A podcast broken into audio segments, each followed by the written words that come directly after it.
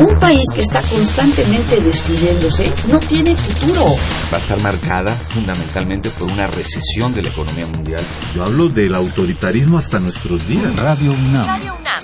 Y la Facultad de Ciencias Políticas y Sociales presentan Tiempo de análisis. Me parece que tienen que darnos ya respuestas concretas. No se puede echar a andar la reforma electoral tal y como está planteada. Tenemos que seguir luchando por defender la libertad de expresión. Un espacio radiofónico donde con tu voz construyes el debate. Tiempo de análisis. Tiempo de análisis. El pasado 15 de mayo, la Cámara de Diputados aprobó en lo general y lo particular la legislación secundaria en materia política electoral, que, entre otras cosas, expide la Ley General de las Instituciones y Procedimientos Electorales. En lo general, el dictamen fue avalado con 381 votos a favor, 62 en contra y 11 abstenciones, y en lo particular, con 232 votos a favor, una abstención y 196 en contra. También fueron aprobadas diversas disposiciones de la Ley General del Sistema de Medios de Impugnación en materia electoral, de la Ley Orgánica del Poder Judicial de la Federación y de la Ley Federal de Responsabilidades Administrativas de los Servidores Públicos. El objetivo es reforzar a las instituciones y los procesos electorales, las candidaturas independientes y los medios de defensa electoral. Además, contiene el conjunto de disposiciones relativas a los derechos ciudadanos, la integración de los poderes legislativo, ejecutivo de Unión, de las entidades y los municipios, los organismos electorales federales y locales y los procedimientos especiales en las direcciones ejecutivas. También las reglas de los procesos electorales, el voto de los mexicanos residentes en el extranjero, las candidaturas independientes, la propaganda electoral, la fiscalización de cursos y los regímenes sancionador electoral y el disciplinario interno. Soy Jessica Mejía. Y yo Héctor Castañeda, y hoy en Tiempo de Análisis hablaremos de la legislación secundaria en materia político-electoral.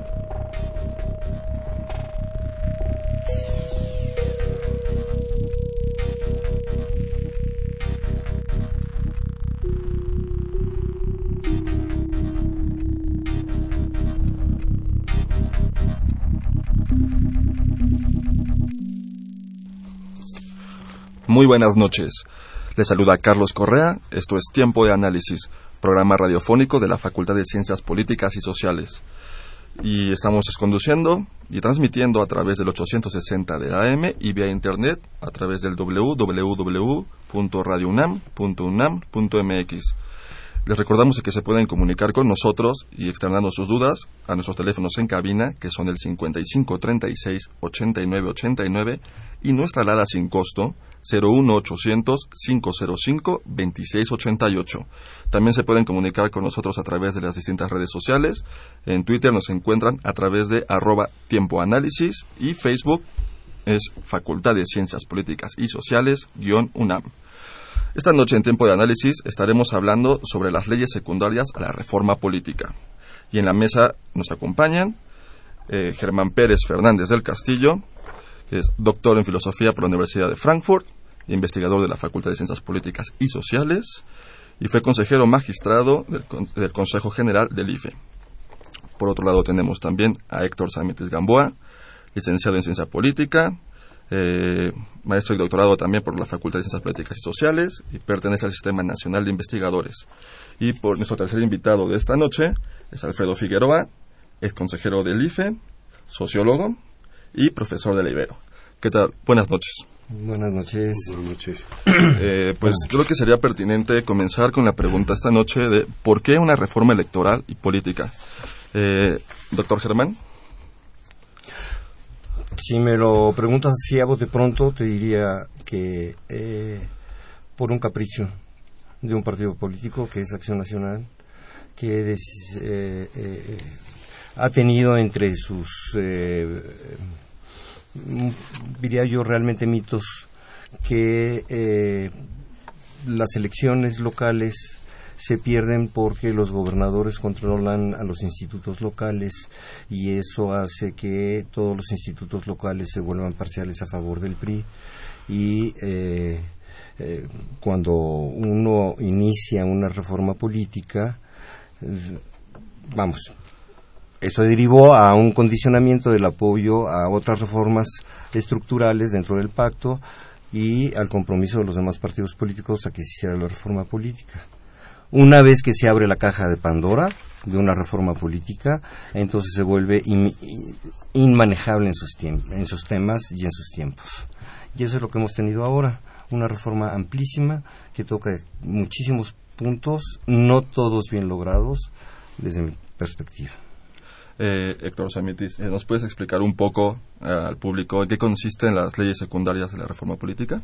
Bueno, yo, yo quisiera señalar que eh, es una costumbre y se ha familiarizado hoy en día con tantas reformas el, el que se hable de leyes secundarias. Si nosotros vemos la reforma originalmente, digamos, el, el del decreto de la reforma político-electoral, eh, sí, en efecto, eran cambios muy generales y se esperan leyes secundarias, pero en este caso, y quizás en otras reformas, pero particularmente la política electoral, eh, no hablemos tanto de leyes secundarias como que son de segundo orden.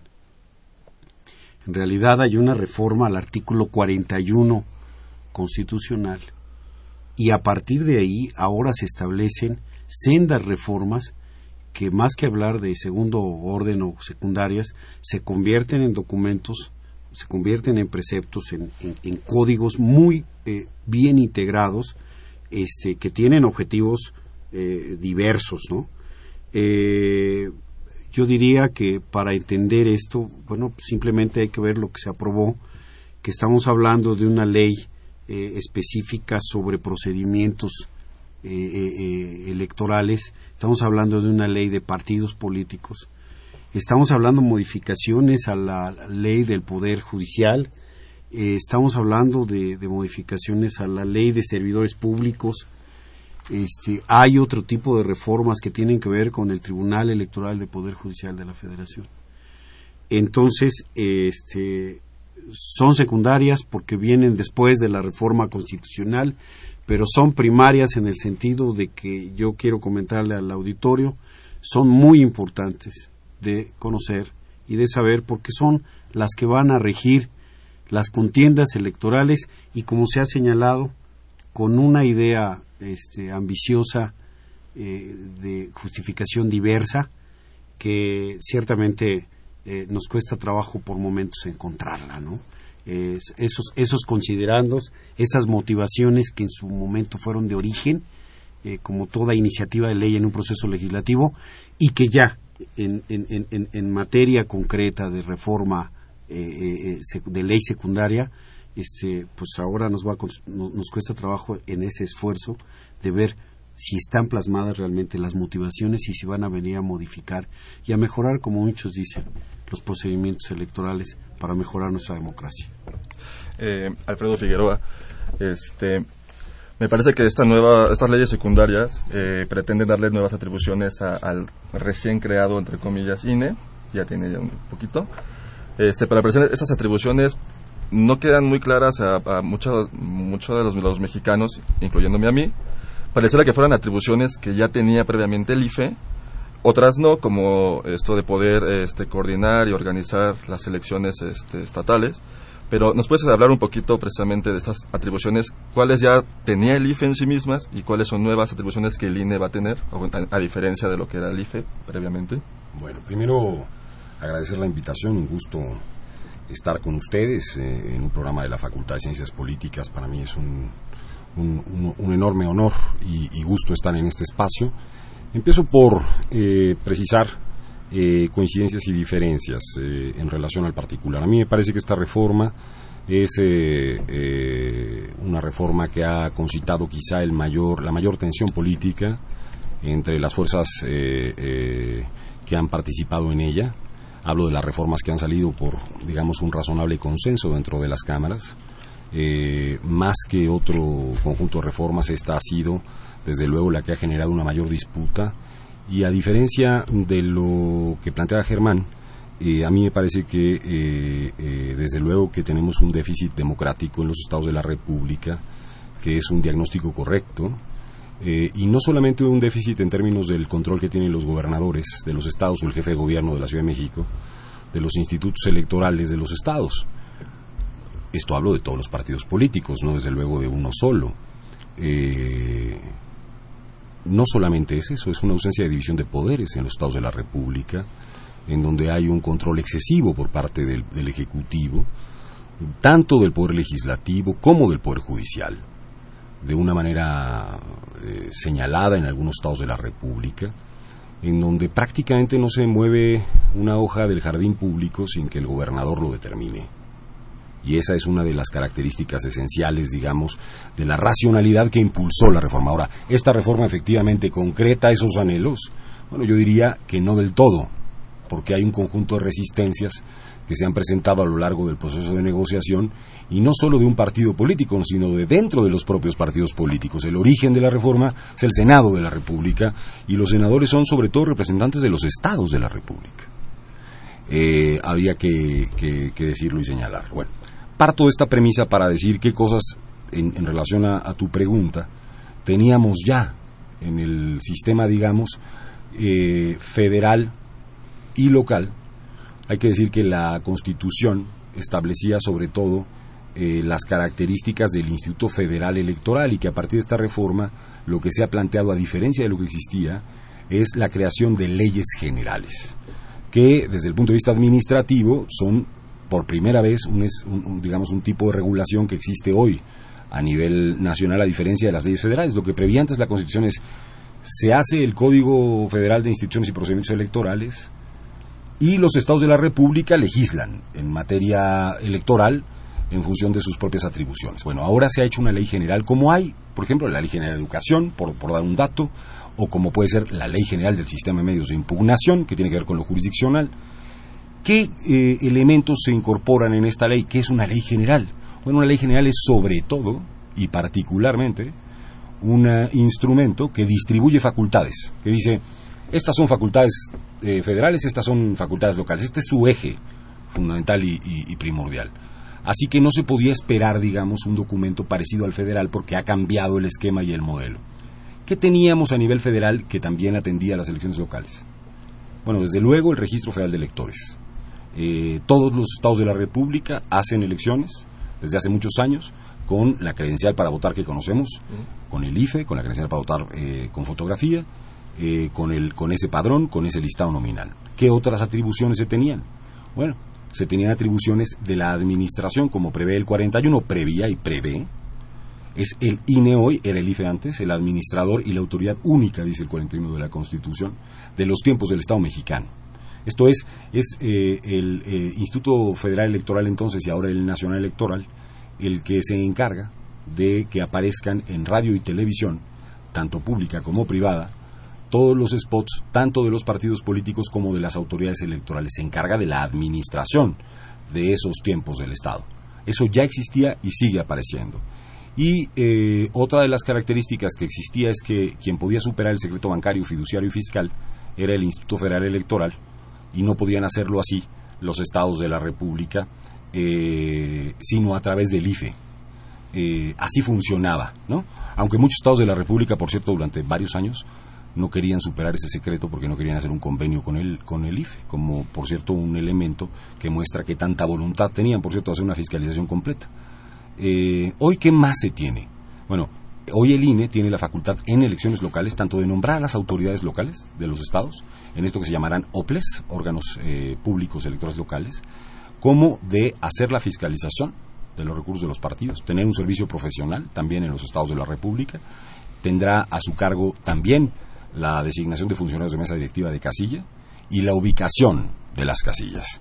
Es decir, que lo que ha quedado para, digamos, la norma local eh, ha sido eh, bien poco, digamos, desde el punto de vista eh, propiamente electoral, no los elementos, digamos, más visibles o fundamentales.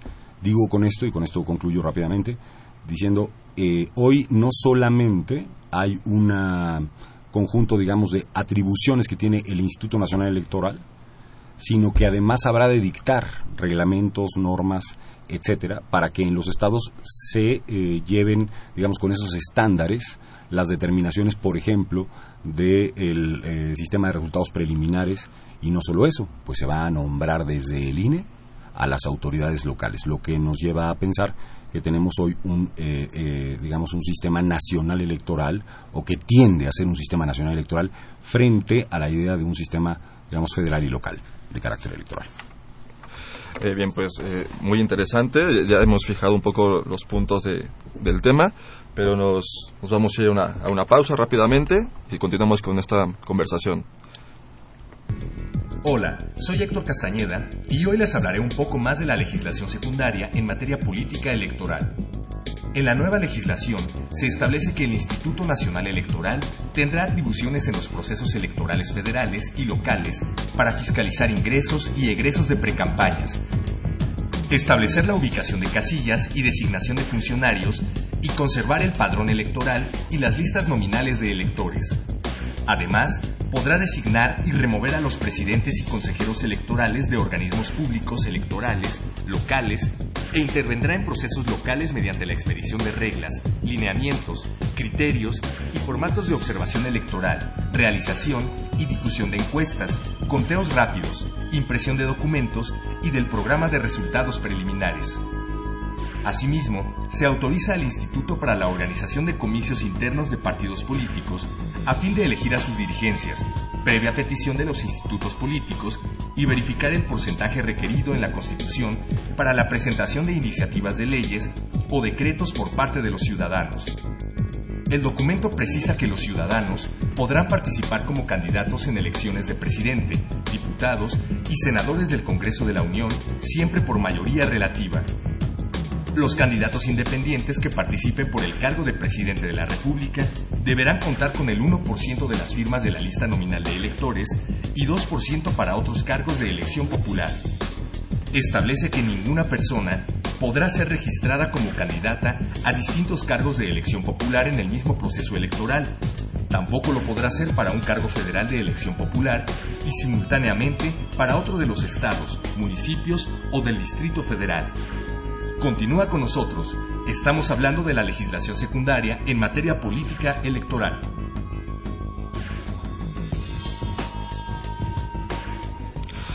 Bien, ya estamos de vuelta aquí en Tiempo de Análisis. Les recuerdo rápidamente nuestros teléfonos en cabina, que son el 55 36 89 89 y nos alada sin costo 01800 505 26 88.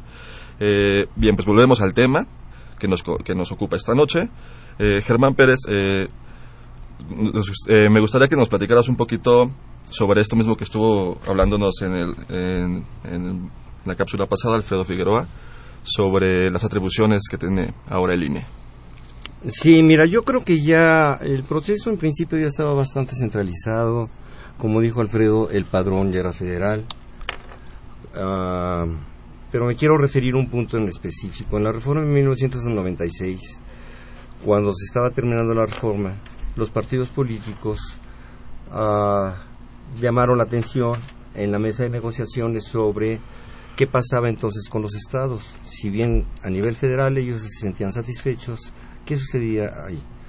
Entonces se dio esto dio origen a la idea de forzar a las entidades federativas a un proceso que de alguna manera eh, fuera corroborado por, por la autoridad federal.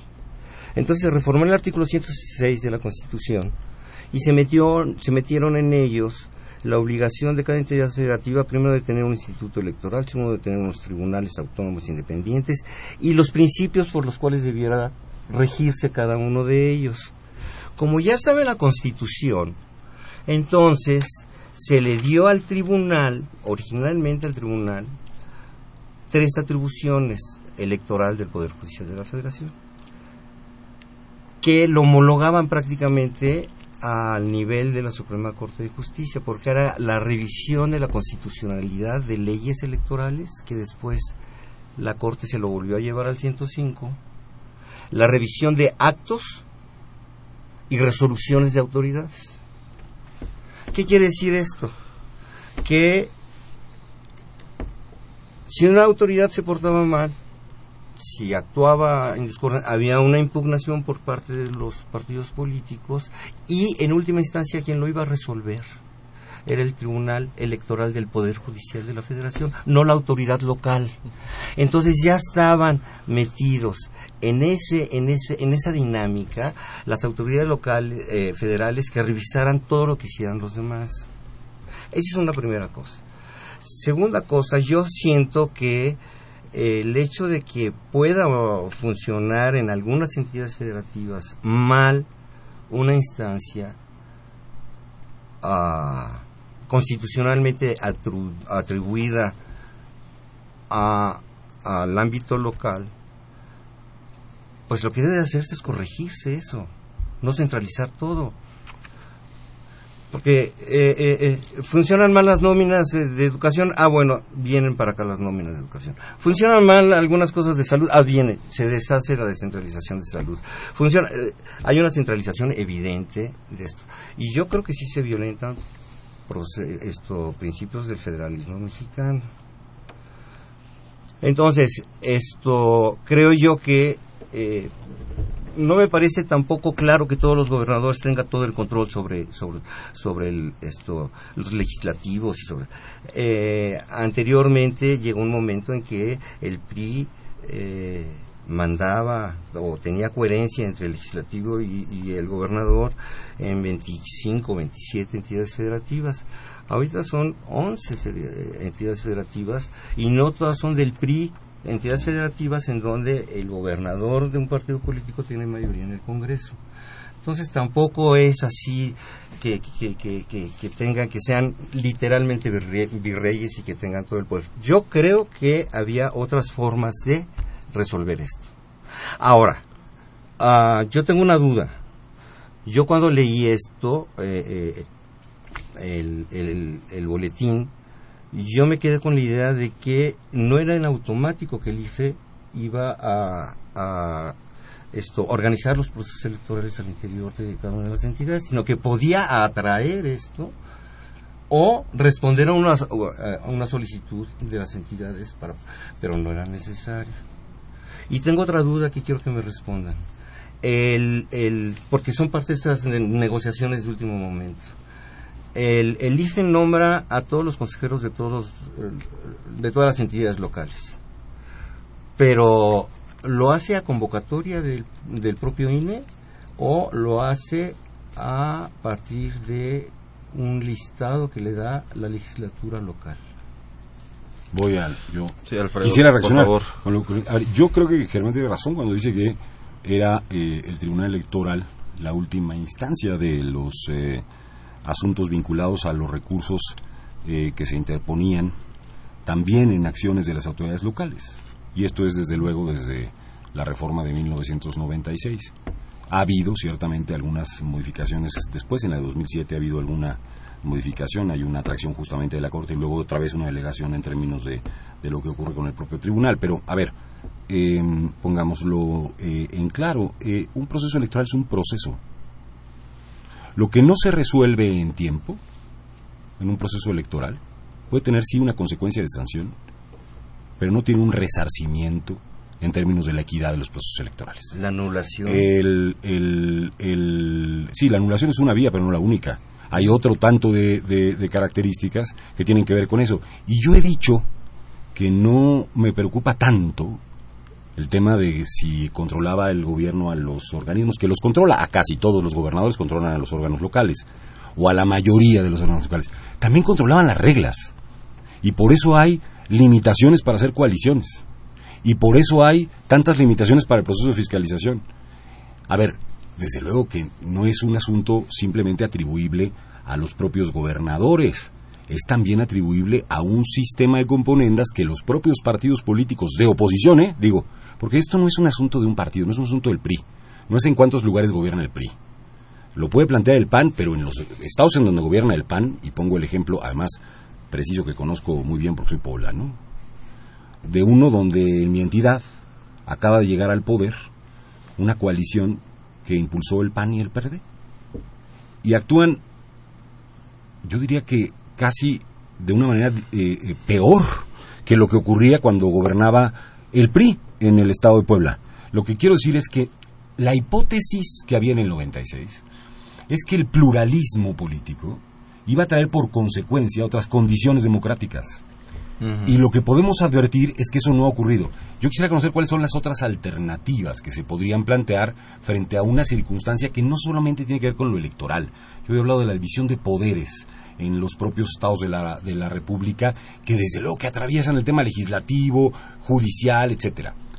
Lo, lo, lo comento porque me parece muy relevante. En relación a las preguntas que se formulaban, vale la pena decir dos cosas. Una, hay atribuciones exclusivas del Instituto Nacional Electoral como es la capacitación. ¿Qué quiere decir esto? La, designación de funcionarios de mesa directiva de casilla. También se ha previsto en esta norma la casilla única. Hoy veremos, ya teníamos casillas únicas, hoy te vamos a tener además mesa directiva única. Eh, solamente eh, eh, un cuerpo de ciudadanos va a contar la elección tanto local como federal en elecciones coincidentes. Y también ha quedado la atribución al INE de la ubicación de mesas directivas de casilla. Esto no quiere decir que al INE le hayan quedado todas las atribuciones locales. Estas dos en particular, más las que ya tenía, son parte hoy de su mandato. Va a establecer normas para los PREPs, que es otra de las características importantes, pero por ejemplo se ha quedado en los estados el tema del registro de candidatos locales, se ha quedado el tema de la resolución de conflictos por la vía administrativo-jurisdiccional, porque hoy ha quedado una visión mixta, hace la investigación el órgano administrativo, pero la resolución la hace el órgano jurisdiccional, lo que llamamos el procedimiento especial sancionador ha quedado eh, eso también a, nivel local.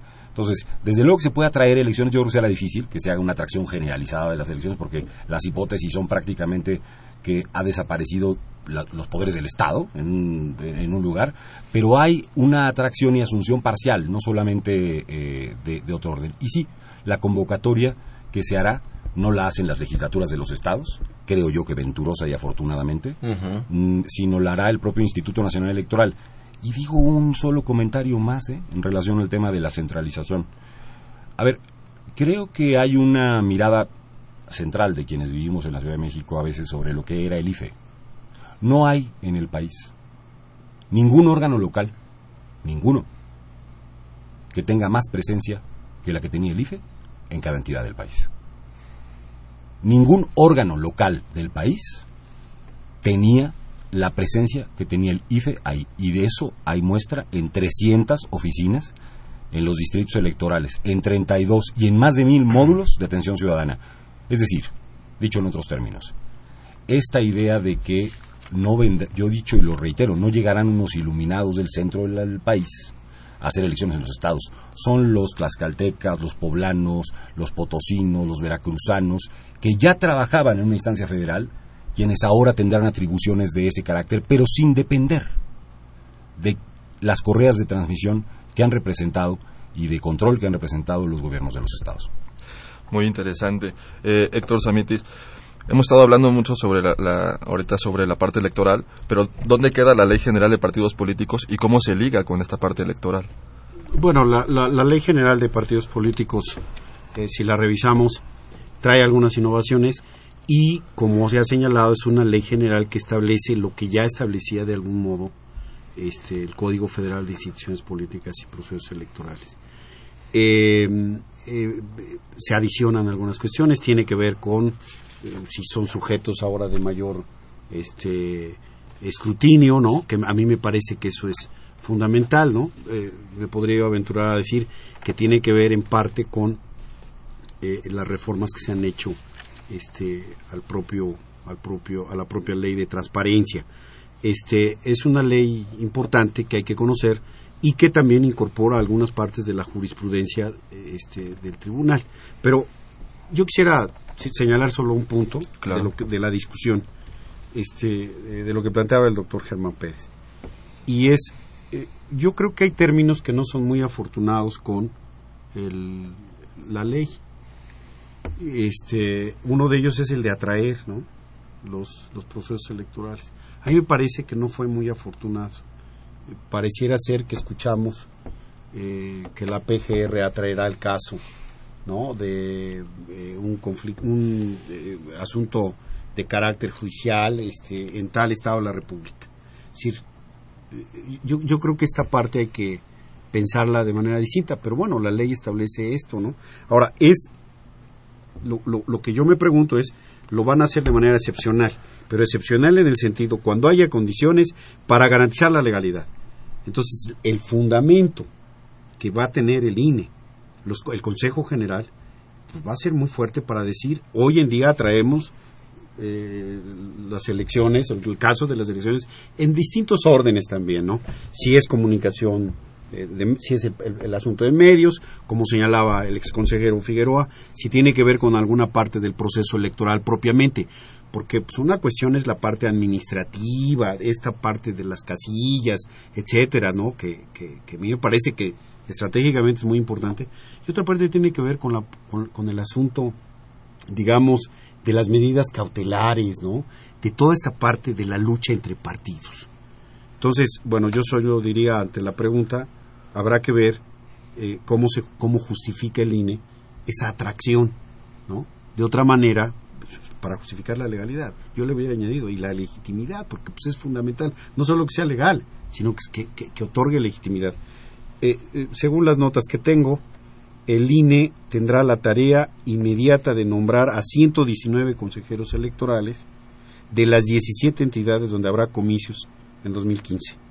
Este, y para esto tengo entendido Al que tienen, al menos, o sea, es como primer paquete al 30 de septiembre de este año. Pues se van a tener que echar un buen clavado en cada entidad federativa para saber quiénes son los ciudadanos el, eh, esto, idóneos para ocupar cada uno de esos cargos. Y bueno, está bien. Pero son dos elementos claves, desde mi perspectiva, que sobre los que Acción Nacional siempre ha puesto el diente. Uno es el nombramiento de los consejeros, que no tenía por qué ser centralizado, se pudo haber inventado, hay muchas fórmulas a partir de las cuales se garantizara, a lo mejor que no fuera legislativo, a lo mejor que fuera una comisión como la que se formó para la preselección de los candidatos de este último Consejo General de, de- del IFE. Ah, en fin, pero, y el otro es la capacitación de los ciudadanos insaculados que van a ser, porque es el otro lado en donde se presupone que se pudiera llegar a cometer fraude, ¿no? Entonces, esto, yo he tenido mucha confianza en la democracia en México, yo creo que ha funcionado muy bien, cuando menos en, en lo que yo conozco que es el nivel federal, y eh, pues eventualmente la insaculación no funcionaba bien y entonces se atascaba de los ah, afiliados al grupo del gobernador en turno en todas las casillas políticas. Pero en fin, está tan vigilado porque está en la representación de todos los partidos políticos. No se puede inflar el padrón, no se puede hacer esto. Digo, hay cosas que ya están tan hechas y tan probadas que suena un poco ah, un poco ah, trasnochado hablar de ese tipo de fraude de los que se hablaba en 1988 y etcétera, donde realmente no había un padrón eficiente.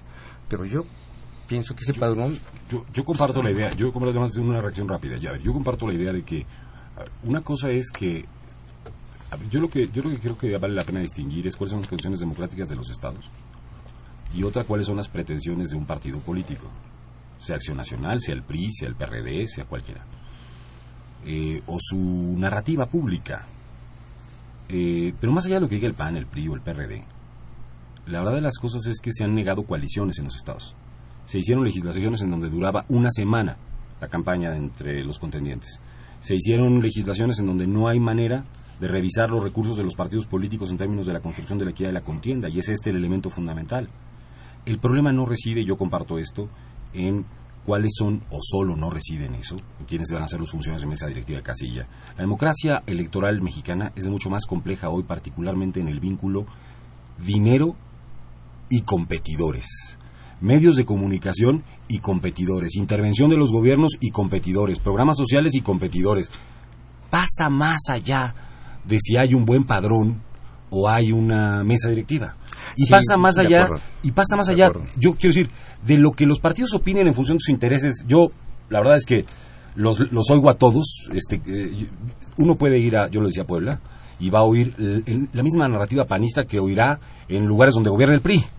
Eh, pero ese no es, eh, por lo menos no es mi debate, lo que yo diría es, ¿de veras tenemos condiciones suficientes en los estados o no tenemos un déficit importante en los estados en esta materia? Creo que lo tenemos también a nivel federal. en términos de la equidad y la competencia política, la intervención de los medios como poderes que de facto determinan lo que hace en muchos el Estado mexicano y ahí hay pruebas en el propio Instituto Federal Electoral de esa práctica.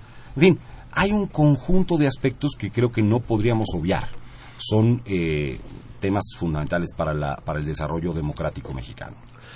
Bien, pues este, bueno, tenemos que hacer aquí una pausa. Eh, vamos a ir rápidamente a una última cápsula informativa y volvemos.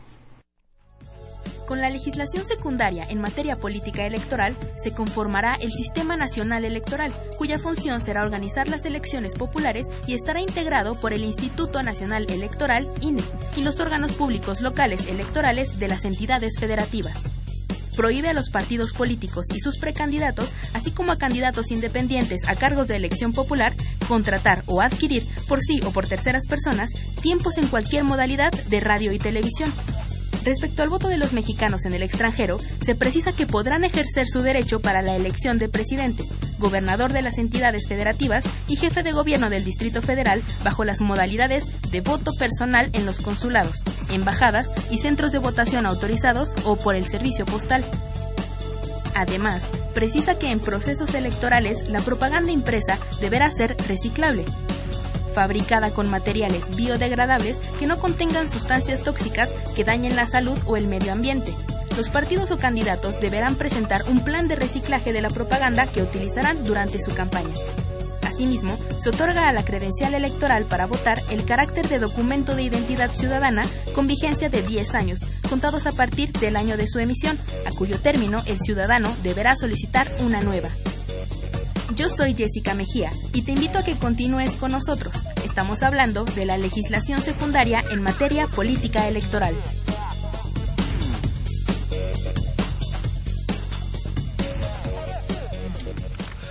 Ya estamos de vuelta aquí en tiempo de análisis. Estamos entrando a la recta final del programa. Eh, me gustaría mencionarles rápidamente nuestros teléfonos para que se comuniquen con nosotros y expresen sus comentarios o dudas eh, es el 5536-8989 y la LADA sin costo 01800-505-2688. Bien, tenemos eh, un par de eh, comentarios de nuestro público. Agustín Mondragón, de la delegación Cuauhtémoc, nos dice, el cambio del IFE corrupto por un INE igual o más no beneficia a los mexicanos porque se vuelve a centralizar la decisión de los gobernantes senadores y, y diputados a la dictadura que tenía el PRI, cuando las elecciones las decidía el secretario de Gobernación Carlos Salinas de Gortari. Y el pago que le van a dar a los magistrados es un robo a la nación y una prebenda del PRI para que se protejan sus intereses y no los de la nación. Muchas gracias Agustín Mondragón por tu comentario. Por otro lado tenemos a Jesús Hernández de Ciudad Lago, Nezahualcóyotl. Él nos dice, si habla de democracia, pero ¿cuál democracia? Si todo está en manos de extranjeros, ¿cómo se puede hablar de democracia? Todo, hasta la alimentación, depende de los extranjeros. Muchas gracias por tus comentarios, Jesús Hernández. Y por último, Miriam Hernández, solo nos manda unos saludos y dice que le gusta mucho el programa. Muchas gracias, Miriam. Eh, pues, doctor Germán, tiene usted la palabra. ¿Sobre los comentarios? Sobre los comentarios, si gusta. Bueno, eh, eh, lo que pasa es que la democracia no resuelve los problemas de un país la democracia es un simple método para elegir, para decidir quién decide por nosotros. Y es un problema de representación política entonces. Si quien decide por nosotros decide mal, entonces nos, enojamos con ellos y votamos en contra de ellos, de ese partido político, porque fue corrupto, porque fue... Pero eh, la democracia no nos da dinero, ni nos da empleo. La democracia tampoco nos da seguridad. La democracia sí complejiza las relaciones políticas porque pulveriza el poder.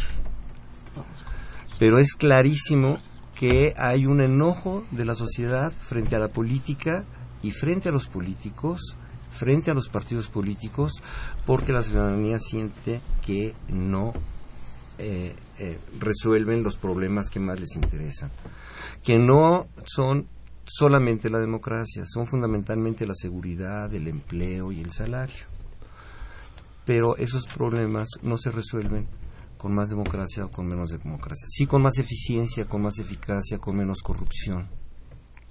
Y desgraciadamente, por donde rasgamos un poquito, flota corrupción en lo público y en lo privado. Héctor, también les gusta hacer un comentario sobre los comentarios del público. Sí, bueno, yo creo que eh, la, la institución llamada Instituto Federal Electoral se estableció, se desarrolló, eh, realizó eh, como, como responsable de, de administrar, ¿no? Los, los, se le conocía como un árbitro, ¿no? digamos, de los, los procesos electorales y llegó a una cierta eh, fase en la que eh, las condiciones, como se señalaban, de los competidores han cambiado. Hay que entender estas leyes generales, llamadas secundarias, de esta reforma 2014, a partir de la reforma muy importante que hay, que no se logró plenamente, diría yo, regular. Ahora vamos a entrar a otra etapa de, este aspecto, que, es, que, que fue la reforma 2007-2008 es decir, el que el IFE fuera el responsable de la administración de los tiempos del Estado para que se difundiera. Se le llama hoy modelo de comunicación política. Entonces esto es muy importante. Este, se ha señalado también, bueno, lo, digo ahora porque tenemos que aceptar que entramos a otra fase de un, de un, de un, este, de un organismo que ha sido muy importante. Se ha señalado que a nivel nacional, bueno, pues para, para ir a un banco nos piden la credencial de, del IFE. Ahora se va a llamar INE, ¿no? Entonces, pero tampoco podemos aceptar que, que, el IFE fue una institución corrupta plenamente y que esta institución va a seguir siendo una institución. Yo aquí sí matizaría un poco la apreciación de, de, nuestro radio escucha y diría que hay aspectos en los que hay instituciones que cumplen cabalmente, ¿no? Este, eh, eh, yo siempre hablo, por ejemplo, del servicio profesional electoral y cuando hablo de él, este, de la gente de carrera del, del, del, IFE, merece para mí un gran reconocimiento y todo mi respeto. He sido funcionario de casilla. Y este, ahora, ¿qué es lo que viene? Bueno, vienen cambios este, que también hay que ver a partir de esto que estamos discutiendo en el programa. Y en efecto, ninguno de los institutos electorales podría ser similar este, si, si, hubiera sido, bueno, yo como académico lo digo, que hubiéramos tenido los 32, 31 y el Distrito Federal y comparar y ver si realmente, ese es un gran reto que ahora tenemos, ver si este Instituto Nacional Electoral va, y con estas leyes, a, voy a utilizar la palabra, no, no creo que sea la propia, homologar, a establecer, eh, eh, sin pérdida de organicidad, una generalidad de criterios para que actores intereses, dinero, partidos, eh, eh, eh, medios, de medios, de comunicación y ciudadanía este, puedan tener, podamos tener este, mejores organización y mejor selección de los candidatos. Urge en México tener legitimidad en la selección de los de los candidatos. Eso es todo un reto. Dejo ahí el punto. Para... Yo, déjame agregar a un, una cosita.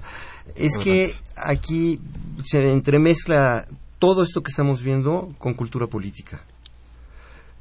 Los actores políticos se dedican a darle la vuelta a las leyes para ver cómo la pueden trampear. Yo ah, publiqué tres tomos de 800 hojas cada uno en una recopilación, en una historia documental de 30 años de transición democrática de la democracia en México.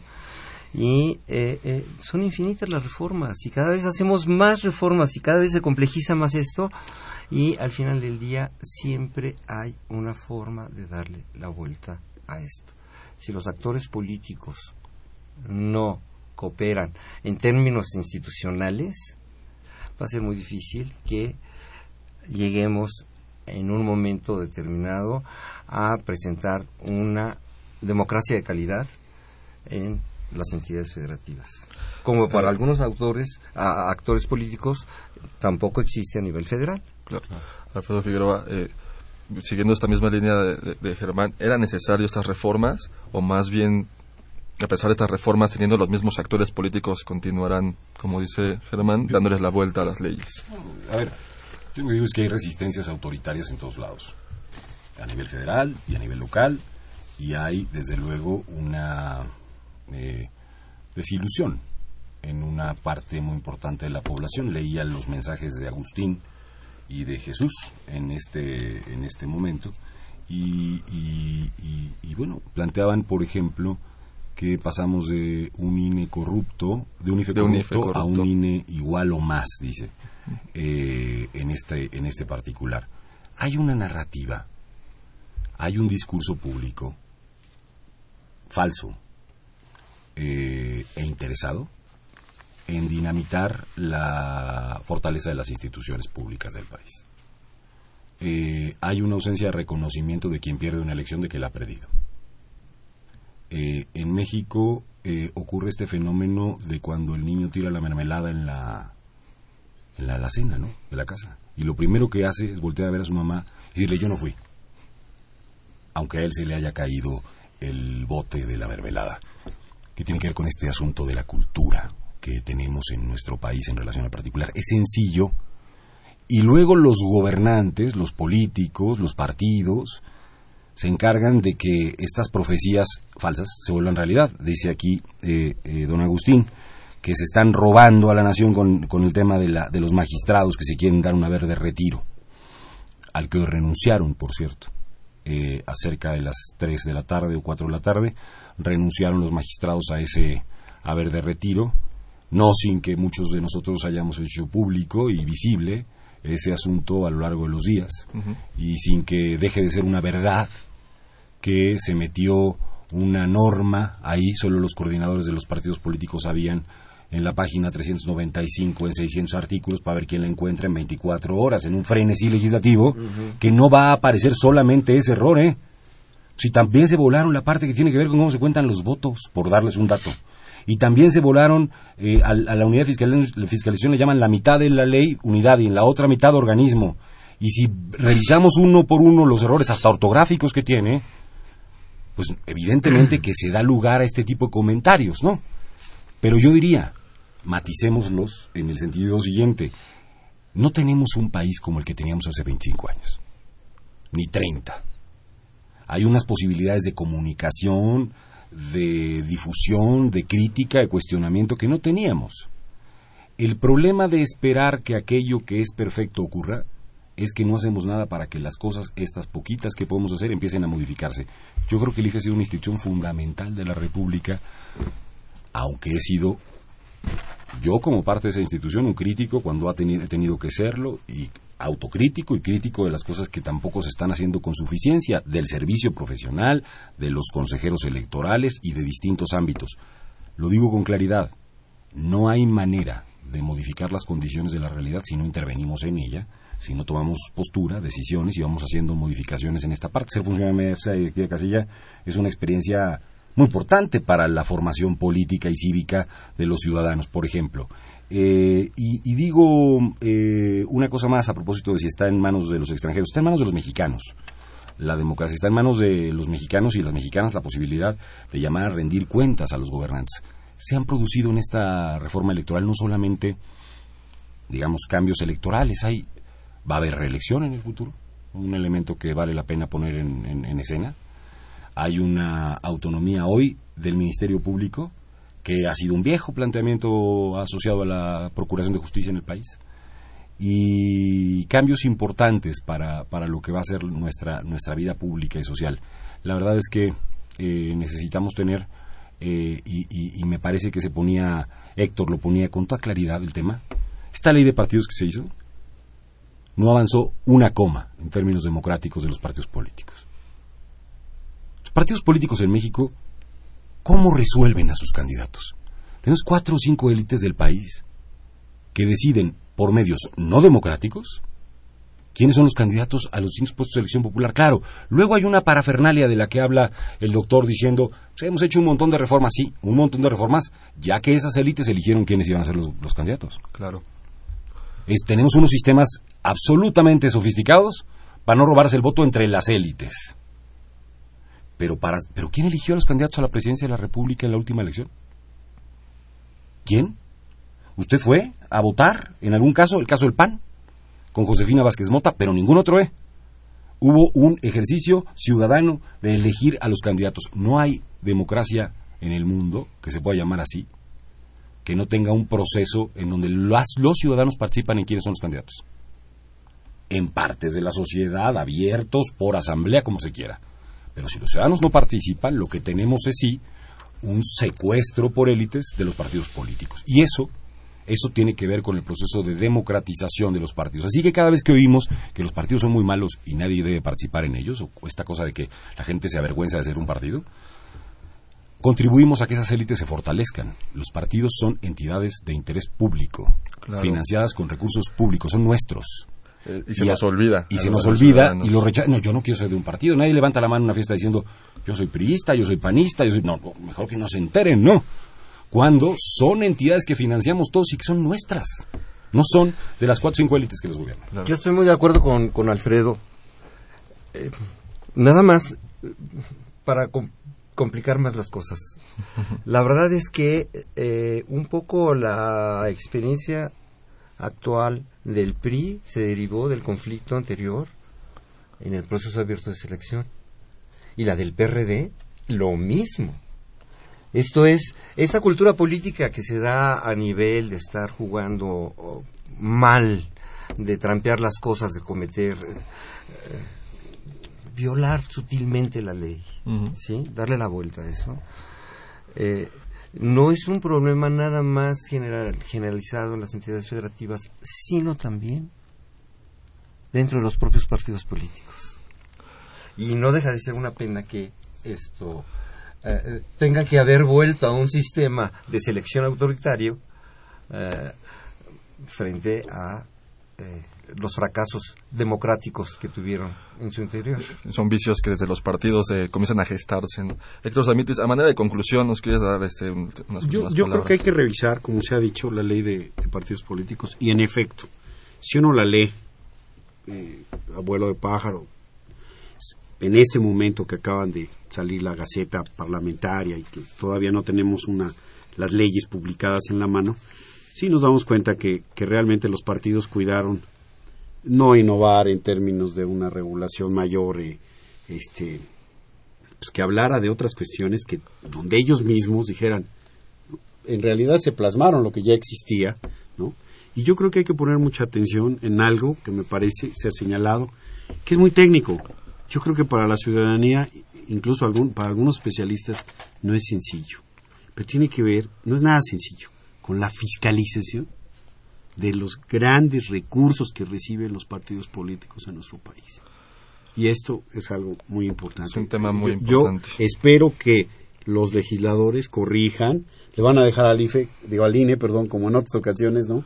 Eh, tengo entendido que vienen 10 reglamentos que tendrán que elaborar antes de las elecciones del 2015 este y, y realmente este creo yo que ojalá venga un enriquecimiento pero no sobre la base de la desconfianza. ¿eh?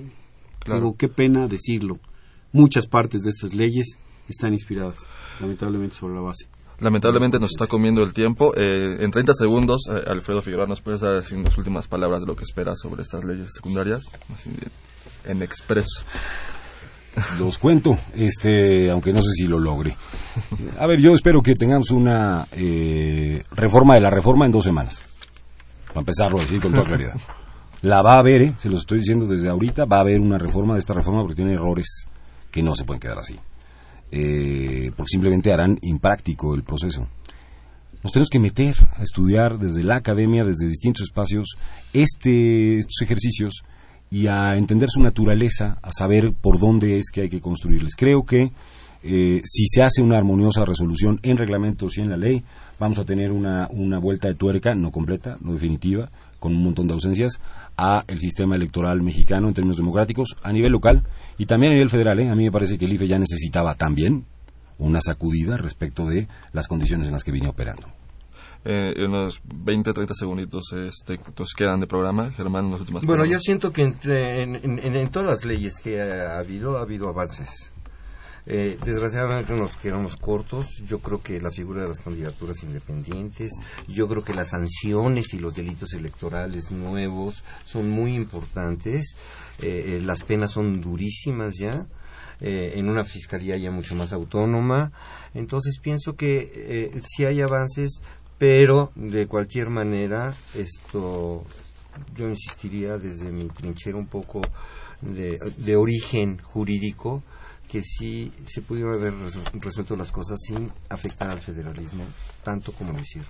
Bien, pues muchas gracias a nuestros invitados. Eh, creo que este programa sí fue muy ilustrativo para muchos de nuestros radio escuchas, incluyéndome yo en ellos. Eh, Gracias por sintonizarnos. Les recuerdo que tenemos una cita el próximo miércoles en punto de las 8 de la noche en el 860 de la AM o por internet en radiounam.unam.mx.